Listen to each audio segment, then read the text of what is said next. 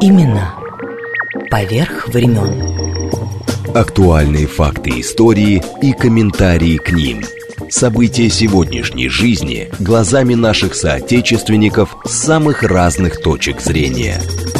Подробности происходящего вокруг нас в звуках и голосах участников.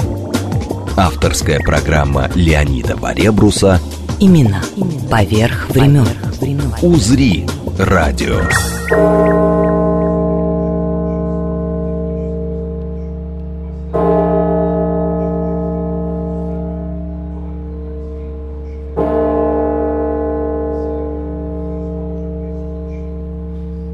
На смерть поэта Александра Пушкина 10 февраля 1837 года после дуэли с Жоржем Дантесом на Черной речке на окраине Санкт-Петербурга.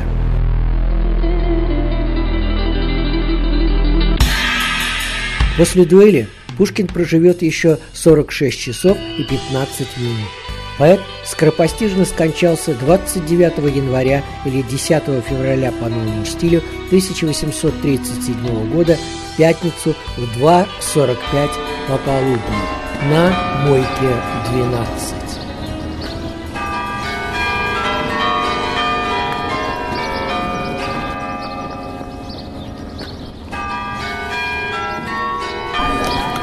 В 1836 Пушкин напишет знаменитое «Я памятник себе воздвиг нерукотворный, к нему не зарастет народная тропа». Так и случилось. Опубликуют стихотворение в 1841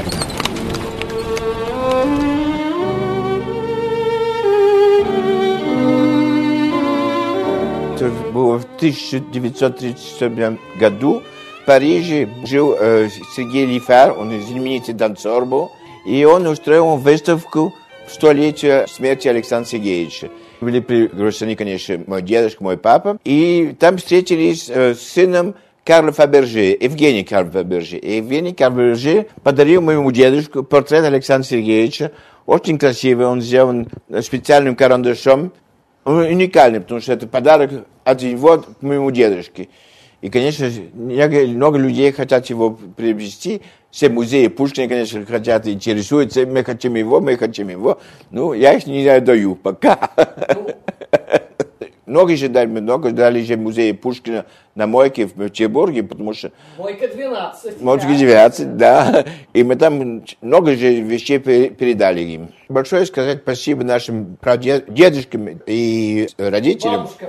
И бабушкам, да, потому что когда мы были маленькие, они только по-русски с нами говорили, когда мы пошли в школу в первый раз в 6 лет, ни слова французского языка не было, мы только, мы только по-русски, как Мария Александровна и я, нам только по-русски с нами говорили. И, конечно, нам читали Александра Сергеевича, а у Маши и Александра Сергеевича, и Гоголя, потому что она тоже потом и Гоголя. Я очень хорошо помню, потому что я был маленький, я очень это, любил эту сказку. Это «Золотая цепь над убийством», и кот ученый ходит по цепи, идет направо, поет песни, рассказывает, и вот. Ну, я чуть-чуть забыл, это, знаете, это, это новая версия, это версия Александра Александровича потомка, не Александра Сергеевича.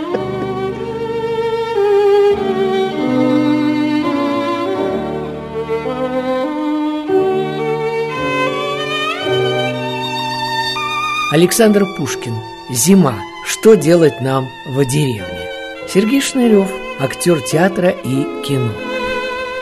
Зима. Что делать нам в деревне? Я встречаю слугу, несущего мне утром чашку чаю, вопросами тепло ли, утихла ли метель, пороши есть или нет, и можно ли постель покинуть для седла, или лучше до обеда возиться старыми журналами соседа. Пороша. Мы встаем, и тотчас на коня, И рысью по полю при первом свете дня, Арапники в руках, собаки вслед за нами, Глядим на бледный снег прилежными глазами, Кружимся, рыскаем, и поздней уж порой, Двух зайцев протравив, являемся домой.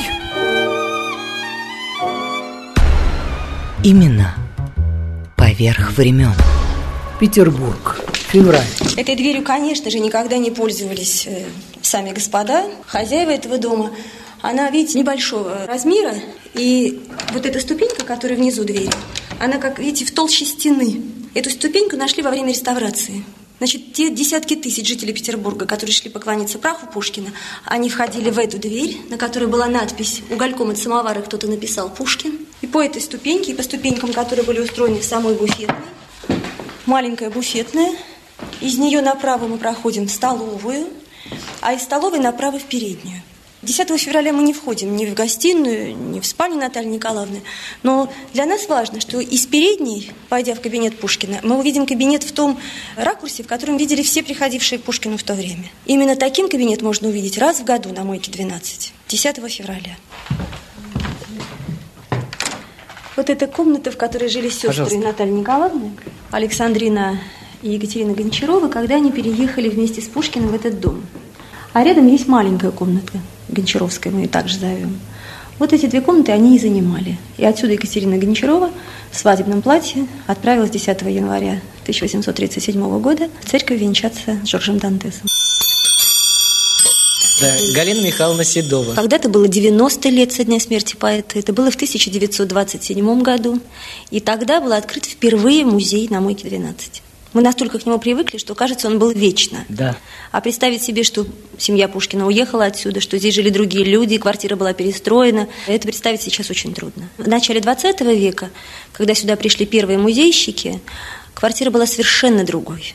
И вот Михаил Дмитриевич Беляев, в общем-то, выдающийся музейщик, он весь был в эпохе пушкинской. И поэтому, когда он и его соратники получили в 25 году эту квартиру, вот такой разгромленный. Получили ее от жильцов. Еще через кабинет проходил коридор. Он шел по тому месту, где стоял диван пушкинский, где Пушкин умирал. И был устроен туалет в передней, где когда-то стоял гроб с телом Пушкина. Они все равно представляли себе, как здесь мог жить Пушкин. И по всем музеям города они собирали вещи. И на это ушло два года. К сожалению, такой квартира была недолго, потому что сказали, что Беляев наполнил ее буржуазным хламом. И пришлось квартиру, ну это термин того времени, свернуть до трех комнат, а потом и вовсе закрыть. Своеобразный Шариков поселился в этой квартире. Фамилия этого человека Родов. Когда я стала выяснять, кто же такой Родов, фигура оказалась очень загадочной, потому что срочно провели в квартиру телефон. До этого, как ни просили музейщики, телефона не было. Беляев уже был в ссылке на Соловках. Оказалось, что он секретарь партийной ячейки Института русской литературы, филиалом которого и была квартира. И в ту пору, когда он здесь жил, это был 31 год, со стены дома исчезла памятная доска. Вот сегодня вы видите памятную доску, и каждому кажется, что это та доска, которую установили в 880 году. Но на ней совершенно другая орфография. На это мало кто обращает внимание. В каждой комнате есть часы пушкинского времени. Они везде показывают правильное время, то время, которое и сегодня на дворе. А вот в кабинете Пушкина часы не заводят никогда. Но они подлинные. Они когда-то жили в этой квартире. И на, эти, на этих часах 2 часа 45 минут пополудни. Минута смерти Пушкина. Республика Коми, город Ухта. Город ваш вообще навеян вот этой эпохой, наверное. Тут у вас особый дух. И, конечно, не посетите последнюю квартиру Пушкина. В общем-то, это непростительно. Леонид Варебрус. Имена. Имена. Поверх времен. Поверх времен.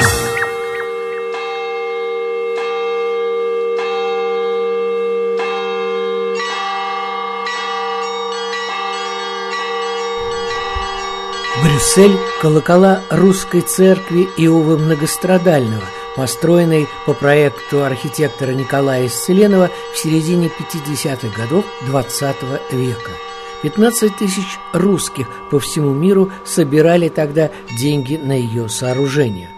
Были среди них и потомки Александра Пушкина. Вот иконочки, которые государь благословлял своих верных слуг, офицеров. Вот здесь надпись, пожалуйста, читайте. Вот следующая иконка. Это личный подарок царской семьи, конечно, реликвия. И, пожалуйста, это шинель государя, который надевал, когда был в Ставке – Затем личная Библия царицы Александры Федоровны с ее автографом, с ее пометками, которая читалась тоже ссылки, которая читалась перед смертью ее. И затем иконы, которые украшают иконостас. Иконы подарены тоже людьми знаменитыми, людьми выдающимися, которые внесли свою лепту не только строительство церкви, но и строительство прошлой России. Кто был в комиссии строительного комитета? Это был Муратов, Павел Муратов, который написал книгу замечательную «Образы Италии». и не менее замечательные магические рассказы, которые гораздо превосходят по уровню этого знаменитого Гофмана. Это наш знаменитый Иван Билибин, художник, который жил в эмиграции. И, конечно, здесь память о славе, прошлой славе, русской славе, которая продолжается. Именно поверх времен.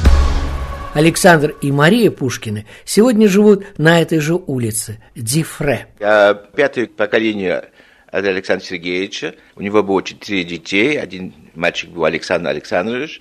У него было 13 детей. Один был Николай Александрович, это мой дедушка. У него был один сын Александр Николаевич и я. По прямой линии я у Александра Сергеевича. Мадам, прошу вас. Я потомки Пушкина по женской линии. Моя прабабушка Марья Пушкина.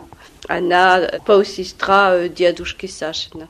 А вы чем занимались вот в жизни? Я был инженер по электронике, работал последние года в Москве. Почти в конце моей карьеры, не знаю, кто-то узнал, что я Пушкин. Вы взяли меня в дирекцию и сказали, вы русский? Я говорю, да, я русский. И вы говорите по-русски? Я говорю по-русски. А, хорошо. Тогда вы будете работать для нас в России. Мы кончили работать, свой долг дополнили. Теперь мы живем, мы создали фонд, который называется Международный фонд Пушкина. И мы очень много помогаем госпиталям в Петербурге для детей, которые имеют рак. И э, мы тоже занимаемся, потому что в Бельгии Пушкина почти никто не знает только русский и, и еще не все. Я люблю зимнюю дорогу, и так я учила сквозь воднистый туман и пробирается луна на печальные поляны, идет печально светана. Когда мы были маленькие, наш, наши родители воспитали в этой идее Пушкина. Ну, мы жили э, тут в Европе, и Пушкин, ну, Пушкин. А когда мы начали ездить в Россию, мы там поняли настоящее, что Пушкин. Когда мы видели, как люди его любят, обожают, его знают, может, семь раз декларирует поэмы Пушкина, нам такие глаза мы открыли первый раз, когда мы были в России. Правда, мне очень приятно быть э, и русскими, быть в России, и что можем помогать России, мне очень приятно. И, но вы знаете, каждый раз, что я там нахожусь, мне мурашки по рукам бегают. Я чувствую, как будто он там. Это очень меня э, трогает. Чувствуется душа, какая-то душа, можно сказать. И когда был маленький, когда мы говорили Пушкин, это, я был иностранец для них, потому что они чувствуют, что Пушкин это не бельгийское имя, еще ты иностранец.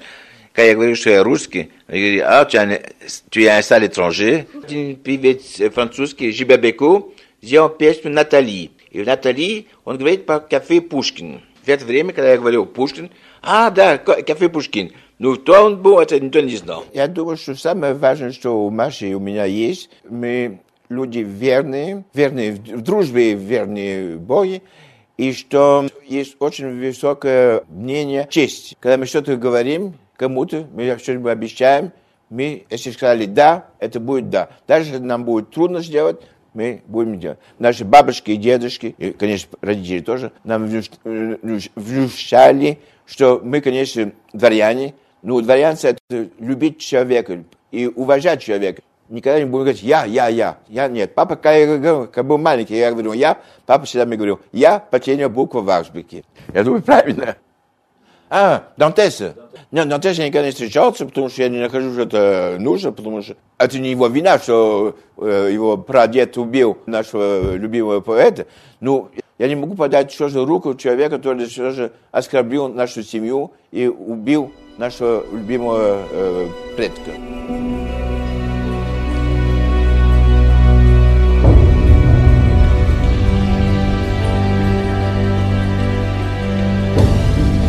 Князь Михаил Гагарин, волей судьбы оказавшийся в Брюсселе в начале 20 века, выпускник Пушкинского лицея в Царском селе и, как все, отмечает 19 октября, знаменитый день. 1941 он подарил новые свои стихи графине Марии Апраксиной. Ее сегодня уже тоже нет среди нас, но память ведь жива. Это стихотворение, которое Михаил Анатольевич написал на праздник лицея в 1941 году. Мы чтим сегодня незабвенный лицей, ушедший в тьму веков, источник света, вдохновенный – погибший от руки врагов. Но свет его нам небом данный, нам всем остался дорогим. О нем мы помним непрестанно, ни с чем иным он не сравним. Мы этот цвет храним ревниво, он нашу бодрость духа спас. Пусть он живет, пока мы живы, в душе у каждого из нас. Учения года миновались, с тех пор прошло немало дней, но до конца земной печали любить мы будем наш лицей. И вот с этой стороны подписи лицеистов. Тут написано, во-первых, что он лицеист 58-го курса, а тут 4, 6, 9 подписей. Я могу прочесть Бенкендорф, Чебышев, Еврейнов, Зубов, а Миних, а это генерал Миних был. И Мойка 12 с английскими потомками Пушкина и в Москве сегодня тоже встретимся. Но прежде такая любопытность.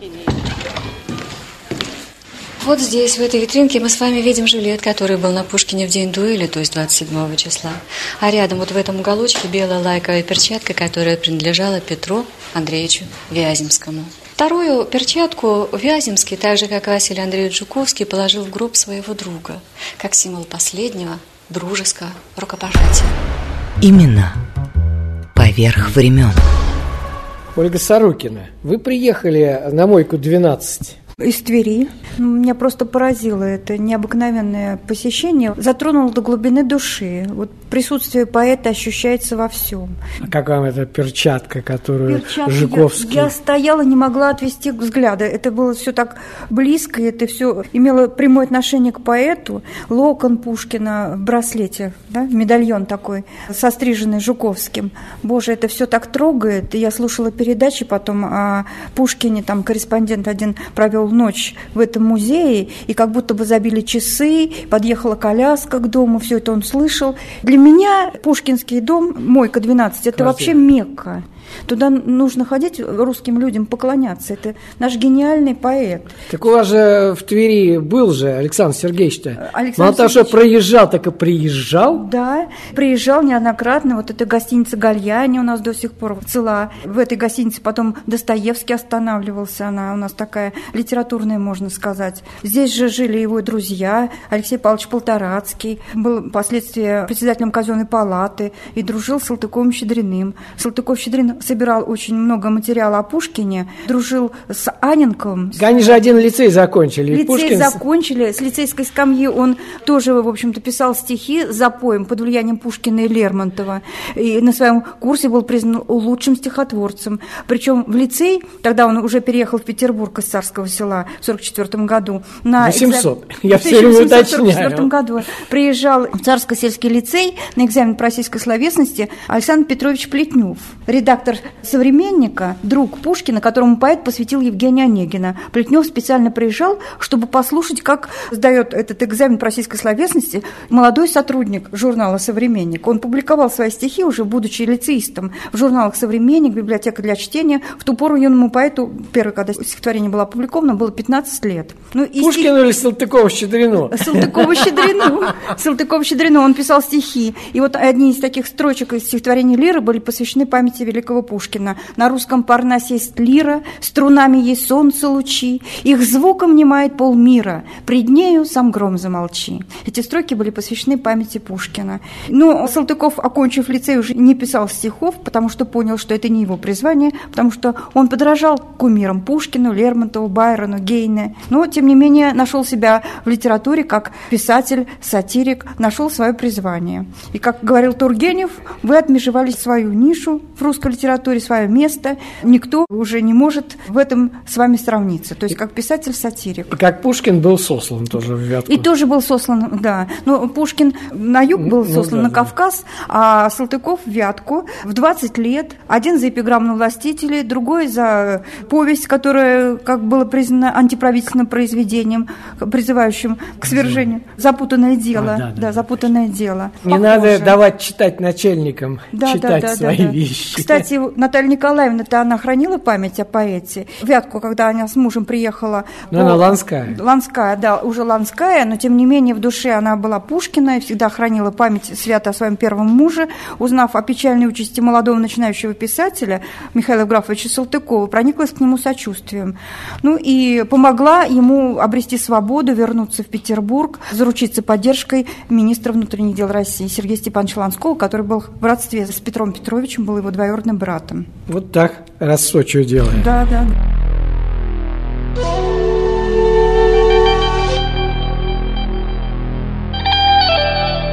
Конечно, в программе пришлось использовать и мой журналистский архив. Ну вот маленький совсем городок Сульц во Франции и Рю-де-Дантес. И рядышком совсем, в нескольких вот э, стах метрах, родовое имение Дантесов. Правда, уже сейчас проданное, но недавний его хозяин, барон Латер Дантес, изредка здесь все-таки бывает, вот как сегодня. Да, именно в это имение, а ему уже более 400 лет, вернулся после дуэли с Александром Пушкиным барон Жорж Данте, ставший мэром вот этого городка и французским э, сенатором. Debout dans la neige et le froid, Dantès tira le premier. Стоя в холоде и в снегу, Дантес стрелял первым. Пушкин упал, но у него еще хватило силы направить пистолет на Дантеса. Пушкин ранил своего противника. Так кончается эта печальная история. Это уже из моей поэмы э, «Битвы и чувства». В семье об этом не было никаких разговоров, э, говорит господин Дантес. Русский народ считал Жоржа убийцей. Это мы знали, и ладно. Во Франции не все знают о дуэли Пушкина с Дантесом, но в Сульце это известно каждому. Екатерина, сестра Натальи Гончаровой, приехала сюда в Сульц, и здесь у нее с бароном было трое дочерей, а умерла во время родов сына дедушки нынешнего барона Дантеса. Uh, Часто, когда я с uh, Филиппом бываю uh, здесь, к нам в гостиницу приезжают русские туристы, и сразу первый же вопрос, где дом убийцы? Ну, вы никогда с ними не встречались? Дантес убил нашего любимого Александра Сергеевича. Конечно, потомки его от ни при чем, я согласен. И нормально, что мы не хотим с ним встречаться. То есть вы не говорили, что вы Пушкины, когда приехали во Францию? Да, мы сказали. Мы встретили директора. Дантес, мы его не встречали. встречали а, но Филипп, Филипп. И он нас два раза приглашал ужинать в его э, ресторане. Начали с кладбища где там все могилы. И, а потом мы пошли э, в, в замок. Вы знаете, они потомки Пушкина, они потомки Пушкина, они потомки... А говорить о Пушкине продолжим на старинной Гороховой улице, одной из трех главных диагоналей Петербурга, вместе с Невским и Вознесенским проспектами. Прежде чем мы отправимся на Гороховую улицу, одна московская ремарка. Это часть истории правнука поэта, родившегося 19 декабря 1913 года в Лопасне. Его назвали Григорием, именем, которое стало со времен Пушкина родовым для семьи. 1920 году семилетний Гриша с братом писали в Пушкиноведение уникальную страницу. В их доме жила канарейка, и дно ее клетки было услано листками. Меня их мальчишки принялись рассматривать и оказалось, что это была пропавшая рукопись истории Петра Великого Александра Пушкина, которую из сундука на чердаке использовала по своему усмотрению домовая служанка. Бумаги были переданы семье после смерти старшей дочери Пушкина Марии Гартунг – Григорий Григорьевич, кстати, участвовал и в финской, и во Второй мировой войне. Партизанил под Москвой, когда в 41-м они захватили бричку с подвыпившим немцем. Поняв, что в плену, тот стал говорить про любовь к русской литературе и процитировал Евгения Онегина. Всем партизанам стало очень весело. В плен немца взял потомок того поэта, которого пленный читает наизусть. А теперь Петербург. Именно поверх времен. Леонид Варебрус. Имена. Поверх времен. На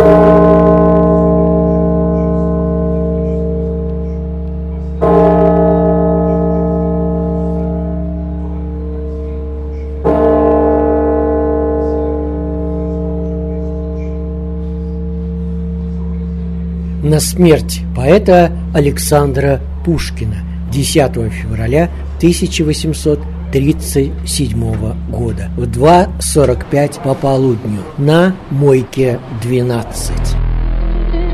Погиб поэт, невольник чести, Пал оклеветанный молвой, Свинцом в груди и жаждой мести, Поникнув гордой головой.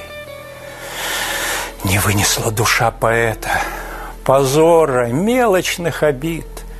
Восстал он против мнений света, один, как прежде, и убит.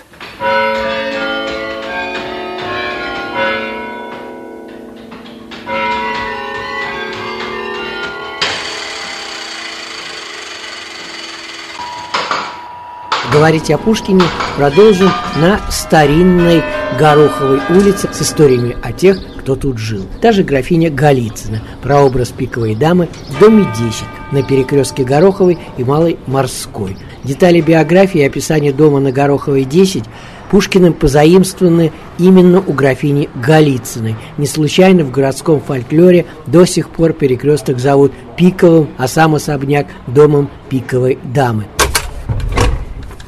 Дом, пиковый угол, пиковый перекресток, пиковая дама, пиковая дама, пиковая дама. Здесь огромный дом такой, второй этаж, большущие окна, ну как во всех домах 19 века в центре Петербурга.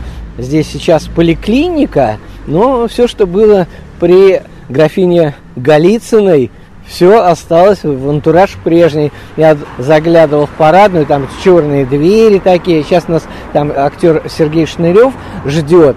А дело в том, что это знаменитый дом пиковой дамы. Но существует легенда, что поэту доводилось гостить в доме усатой княгини после выхода «Пиковой дамы» 7 апреля 1834 года Пушкин записал в дневнике «Моя пиковая дама в большой моде. Игроки понтируют на тройку, семерку и туза. При дворе нашли сходство между старой графиней и княгиней Натальей Петровной и, кажется, не сердятся». Ну, вообще просто любопытно, потому что, оказывается, с осени 1832 года по май 1833 года по соседству с княгиней Голицыной на Большой морской 26 жил Александр Сергеевич Пушкин. Это вот как раз за углом. Ну, сейчас я вот выхожу снова на улицу. Интересно, что нынешние жители, юные жители Петербурга знают про этот дом. Давайте знакомиться. Как зовут-то? Версавия. Иосиф. Магдалина. Ну вот самое главное. Ребята, вы знаете, что это за дом здесь вот на Гороховой улице перед вами? Вот это сколько? Раз, два, три этажа. Вчера мы с мамой здесь проходили, и мама нам рассказывала, что это дом пиковой дамы. Ну, вы здесь рядышком живете, на Гороховой, как я понимаю, да? Да. Мама говорила, что это пиков перекресток. Пиков, да? А вы пиковую даму-то читали Пушкина, нет еще? Пока еще нет. нет, А что Пушкина читали? Лукоморье дом зеленый. Молодцы, все, идем навстречу Сергеем Шныревым. В 1790 году здесь вот поселилась княгиня Наталья Голицына. Во-первых, я когда поступал в школу студию МХАТ, читал Пушкина в Камергерском именно. А вообще даже я вам скажу, что первый фильм о Яралаш, в котором я снимался, меня туда утвердили благодаря Пушкину. Потому что, когда я пришел на пробы в киностудию Горького, меня попросили прочитать стихи. Я был во втором классе. И я прочел стихи, встав на одно колено. «Я вас любил, любовь еще быть может. В моей душе угасла не совсем. Они смеялись, все ржали просто. На лестнице Популярное место. Дело в том, что надо просто объяснить, что вот даже в этом доме есть лестница действительно черная, ну, для прислуги, а вот э, мы стоим на лестнице, которая для господ была. То есть действительно парадная лестница. Меня еще удивляет, что в парадных в Петербурге даже есть камины. Вот они сохранились прямо внизу. Я не ожидал это встретить. Пушкин написал в «Пиковой даме», когда он рассказывает об интерьере, он пишет, что часы работы славного Леруа. В вестибюле над парадной лестницей. Ну, так вернемся ко второму классу. И прочитав стихотворение Пушкина «Я вас любил, любовь еще быть может», меня взяли в этот Яралаш. Ну и потом, благодаря Пушкину, можно сказать, я поступил в школу-студию, я читал Пушкина. А заканчивая школу-студию, я тоже читал Пушкина. Во-первых, я читал стихи Пушкина, я читал прозу Пушкина «Участь моя решена, я женюсь». Незаконченное произведение Александра Сергеевича. Далее, оказавшись в Амхате имени Чехова, буквально через два года я был занят в работе а, романа Козыка «Маленькие трагедии». В, в трагедии сыграл сына Скупова, рыцаря Альбера. Андрей Панин сыграл Скупова. Я сделал вместе со своими друзьями-музыкантами русский квартет «Струнники», диалог с квартетом, где я тоже читаю «Я вас люблю». Хоть я бешусь, хоть этот труд и стыд напрасный, И в этой глупости несчастной У ваших ног я признаюсь. И не к лицу, и не по летам, Пора, пора мне быть умней, Но узнаю по всем приметам Болезнь любви в душе моей и так далее. Хорошо. Гороховая 10, так уж вот грех что-нибудь кусочек. Тройка, семерка, туз не выходили из его головы и шевелились на его губах. Увидев молодую девушку, он говорил, как она стройна, настоящая тройка червонная. У него спрашивали, который час, он отвечал, без пяти минут семерка. Всякий пузастый мужчина напоминал ему туза. Тройка, семерка, туз преследовали его во сне, принимая всевозможные виды. Тройка цвела перед ним в образе пышного грандифлора, семерка представлялась готическими воротами, туз огромным пауком. Все мысли его слились в одну – воспользоваться тайной, которая дорого ему стоила. Он стал думать об отставке и о путешествии. Он хотел в открытых и грецких домах Парижа вынудить клад у очарованной фортуны. Случай избавил его от хлопот.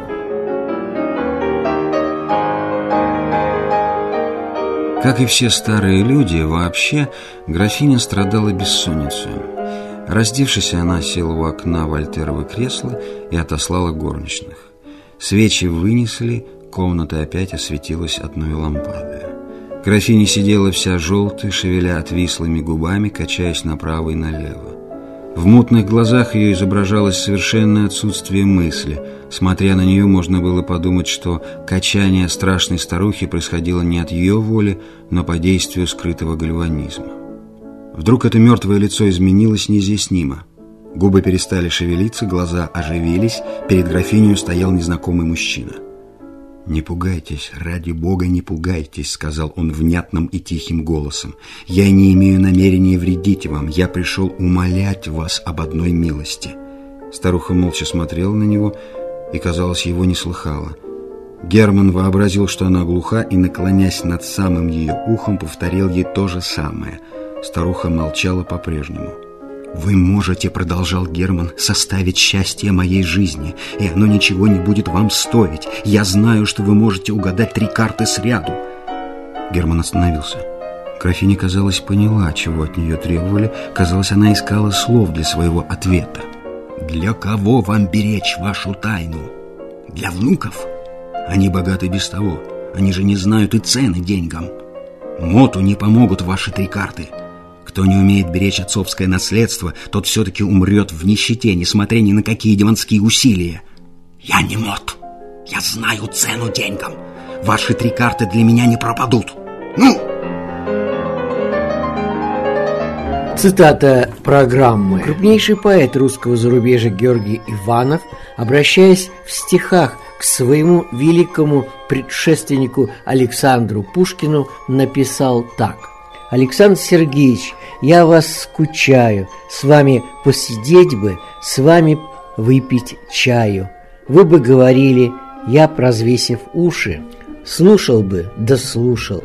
Вы мне все роднее, вы мне все дороже – Александр Сергеевич, вам пришлось ведь тоже захлебнуться горем, злиться, презирать, вам пришлось ведь тоже трудно умирать.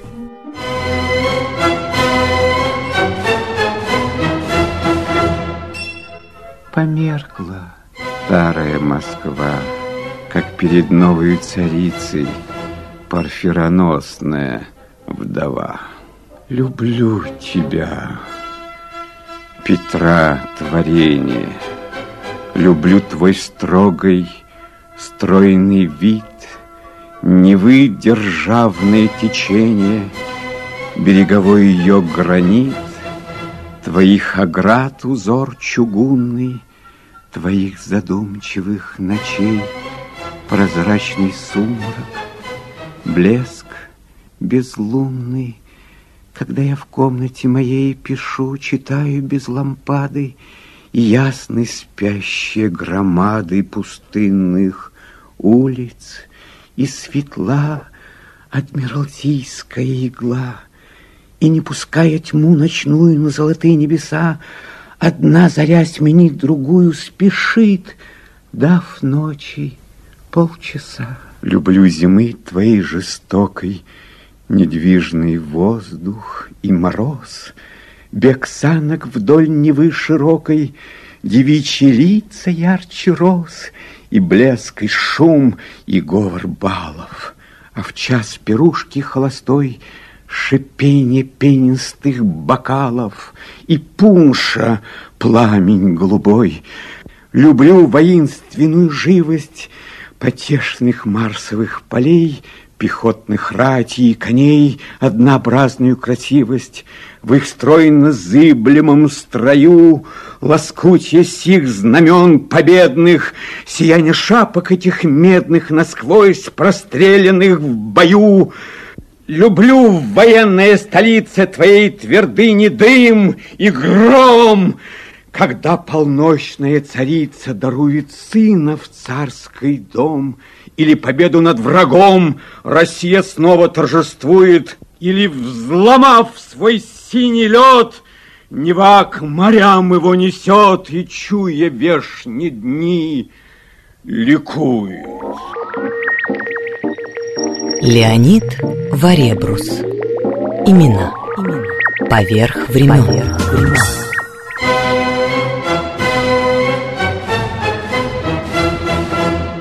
Санкт-Петербург. Февраль 1837 февраль 2024 А это марш Черномора из оперы «Руслан и Людмила». Вспомним Михаила Глинку, закончившего на Гороховой 5 в доходном доме графа Орлова-Давыдова оперу «Руслан и Людмила».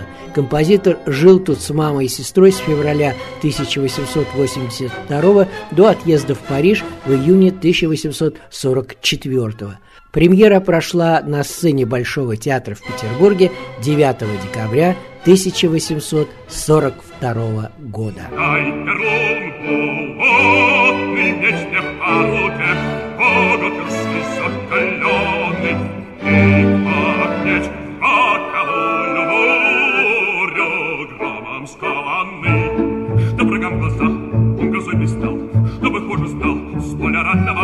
как летучий прах, я рассею их. Ваш немедные, не защита им, помоги, Перун, поразить врагов. Чары страшные не смутят, не смутят меня.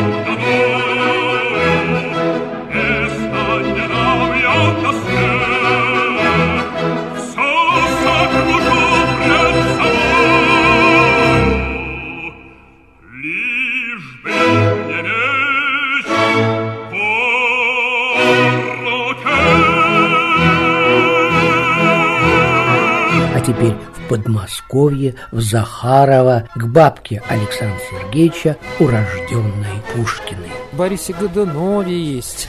И есть э, в некоторых повестях Белкина упоминания. Там были крестьяне Хлупинские и Захарьевские. Хлюпина и Захарова – это до сих пор два соседних села, две соседних Слушайте, но деревни. ведь и, а, а, э, дочка Арины Родионовны тоже ведь из этих мест. Кстати, когда Пушкин приехал сюда в начале лета 30-го года, после помолвки, он как раз навестил дочь Арины Родионовны, Марию, Марию Федоровну. Она даже потом рассказывала там литератору Бергу, как это все произошло, что Ага. она заслышала колокольчики.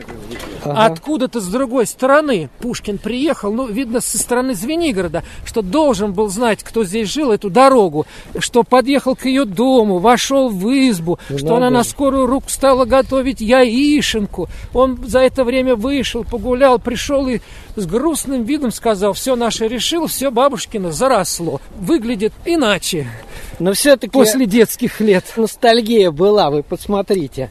Была, Что конечно. кстати, написала по этому поводу? Что он совершил сентиментальное путешествие в Захарова. Отправился туда один, чтобы повидать те места, где провел несколько лет своего детства. Ну, сентиментальное, конечно, в преддверии свадьбы. Ну да. Надо было. Тем более здесь и могила брата в Изюмах. Около Преображенской Да. Николай. Николай похоронен. Сколько И ему лет? Шесть, по-моему, было. Шесть лет, да, надгробный знак остался. Все-таки мы к Пушкину так относимся, что несмотря на любые исторические перипетии, бережем. Снег такой идет. Да, Прямо погода приятная, замечательная, Но- подмосковная. Вот здесь вот слева вот сам усадебный дом. С фронтоном, с бельведером. Ну, судя по чертежам, он таким и был ведь, наверное. Да, Самое главное, фундамент, я знаю, что... да, достоин. первоначальный, настоящий. Бабушка только всего 6 лет прожила его, да, Мария Алексеевна? Да, всего шесть лет. Э, Пушкин вырос, надо было отдавать учиться. Сами Пушкины им перешло после дедушки Михайловская. Ну и не захотели оставаться в Москве, предполагали тоже выехать, вскоре уехали в Петербург. Ну, пойдемте сейчас к пруду. И нет необходимости и бабушке оставаться в Москве, и Ну, держать да. Захарова.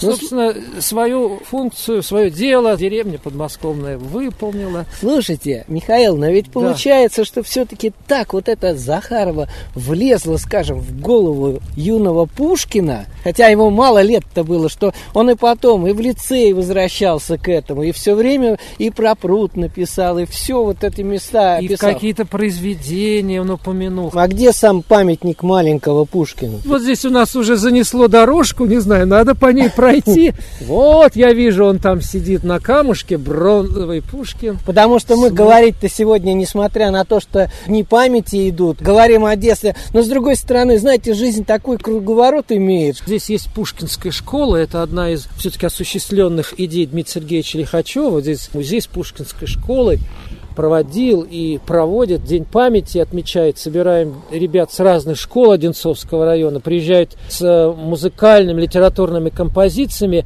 Смотрите, прямо как в царском селе эти мостики через пруд. Мостик ажурный, да. И вот и само Захарова, Само кстати. Захарова. Ну, дома вот эти старые, там-то я вижу уже особняки стоят. Мне видится мое селение, мое Захарово, оно с заборами в реке волнистой, с мостом и рощей тенистой, зерцалом вот отражено на холме. Домик мой с балкона могу сойти в веселый сад, где вместе флора и помона цветы с плодами мне дарят, где темных кленов стройный ряд возносится небосклона и глухо тополи шумят. Михаил Гладилин из моего журналистского архива в парке музея усадьбы Захарова. 10 февраля в 2.45 по полудню и на Мойке 12 в Санкт-Петербурге, и здесь, и во всех остальных пушкинских музеях объявлена минута молчания. И в Москву, в сад Эрмитаж, в театр «Новая опера». В феврале 2017 года Тут была концертная премьера оперы Константина Боярского, либретто пра-пра-правнучки Пушкина Натальи Гончаровой Николая I, Мариты Филлипс. I, to be absolutely honest, я очень мало говорю на русском языке. Я понимаю, мне очень сложно читать и понимать Пушкина, но больше всего мне нравятся его именно рассказы длинные, потому что их воспринимать мне проще чем отдельные стихотворения или поэмы. Я ведь писала либретто о жизни, о творчестве гения. Его жизнь, как мы знаем, была сложной, достаточно горькой в какие-то моменты. И это передается и в его произведениях.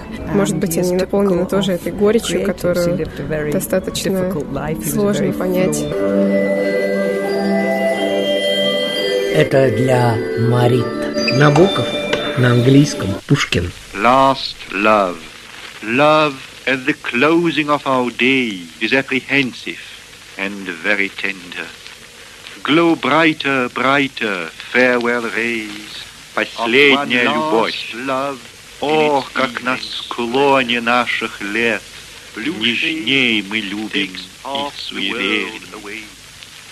Сияй, сияй, прощальный свет, любви последней, зари вечери. Пол неба обхватила тень, лишь там на западе брежет сияние. Помедли, помедли вечерний день, продлись, продлись очарование. Пускай скудеет в жилах кровь, но в сердце не скудеет нежность. О, ты последняя любовь, ты и блаженство, и безнадежда.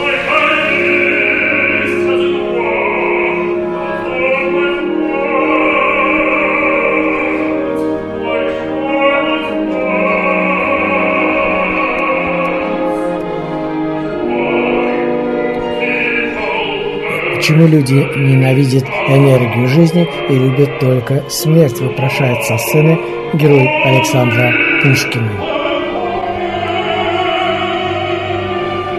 Ну а точку в нашем разговоре ставить главному приглашенному дирижеру Ян Латом Кёнигу. Да, мы новая опера, мы должны всегда делать новые интересные проекты. Пушкин – это другой проект, потому что я познакомился с Маритой Фелипс, которая, как вы знаете, уже родственница э, цара и Пушкина. И когда она представляла либретто оперы, пришла к мне и предлагала этот проект, для меня это очень интересно. По поводу конфликта между цара и Пушкина. Но не сразу было возможно организовать проект. И я должен был искать композитора тоже. Я знал Константина Боярского. Он русский, но он живет в Лондоне уже 20-25 лет. Но он родился в Москве. Он артист в опере Ковенгарден в Лондоне. Он понимает стиль оперы. И не только это, его музыка... Нетрадиционная. Да, да, да, да. Очень гармоничная музыка. Мне нравится очень. Эта музыка звучит иногда чуть-чуть как музыка кино. Но почему нет? Именно поверх времен.